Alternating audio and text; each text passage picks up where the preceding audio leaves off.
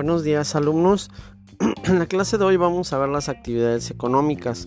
Eh, recordemos que estamos eh, dentro de la parte de la geografía que estudia precisamente la geografía humana.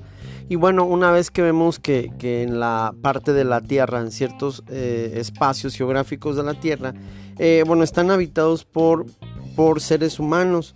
Sí, dentro de, las actividades que realizan los seres humanos, precisamente se encuentran las actividades económicas. Y bueno, se le llama actividad económica a cualquier proceso mediante el cual obtenemos productos, bienes y los servicios que cubren nuestras necesidades.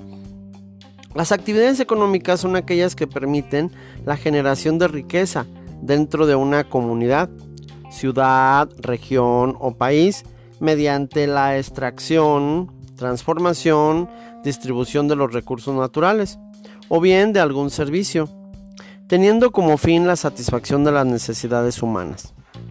Cada comunidad encuentra en sus recursos que sus recursos son limitados y por tanto, para poder satisfacer a estas necesidades, debe hacer una elección que lleve incorporado un, costo de oportunidad las actividades económicas abarcan tres fases. Eh, la primera de ellas es la producción, la segunda es la distribución y la tercera es el consumo. Como la producción depende del consumo, la economía también analiza el comportamiento de los consumidores.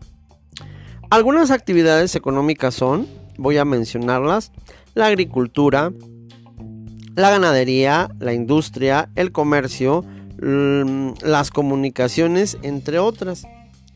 Los países se emplean específicamente en alguna actividad económica, eh, lo que permite clasificarlos y de acuerdo a la capacidad de producción y eficiencia de dicha actividad se genera la riqueza. Y bueno, en nuestra página 43 de nuestro cuadernillo los invito para que veamos la clasificación de las actividades económicas. Si en este esquema nos va a ayudar a, checar cómo las actividades económicas están divididas en tres grandes grupos. Eh, primarios o actividades primarias, secundarias y terciarias. Sí, dentro de las actividades primarias recordemos que van a estar todas aquellas relacionadas a las actividades productivas y a las actividades extractivas. Bueno, dentro de las actividades secundarias vamos a tener que todo aquello que se relaciona con la industria lo vamos a enfocar en actividades secundarias. Y bueno, las actividades terciarias son todas aquellas que se encargan o que tienen como característica todo lo que es algo que se distribuye, ¿verdad? Aquí nos, menciona en nuestro material como las actividades distributivas. Sí, les recuerdo que estamos en la página número 43, en el cual tenemos esquemas que nos ayudan a clarificar un poquito más esto. Por ejemplo, en el sector primario tiene como característica que son trabajos que obtienen materias primas, animales y vegetales. Y nos menciona principalmente la agricultura, la ganadería, la pesca, la minería. Y cuando hablamos del sector secundario, son los trabajos que transforman las materias, las materias primas en productos elaborados. Como ejemplo, tenemos a todo lo que es industria, algunas artesanías, y construcción. Y por último, el sector terciario.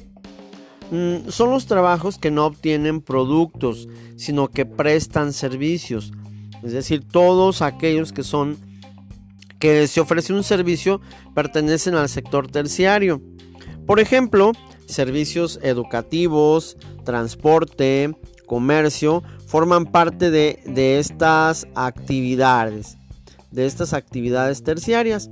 Los voy a invitar para que en nuestro cuaderno hagamos eh, un pequeño esquema donde anotemos actividades primaria o sector primario, sector secundario y terciario y anotemos algunos ejemplos donde los acompañemos con alguna em, algún dibujo perdón, algún dibujo o algún recorte de alguna revista para saber o ejemplificar las actividades. Nos vemos eh, hasta la siguiente clase, jóvenes. Me dio mucho gusto estar con ustedes.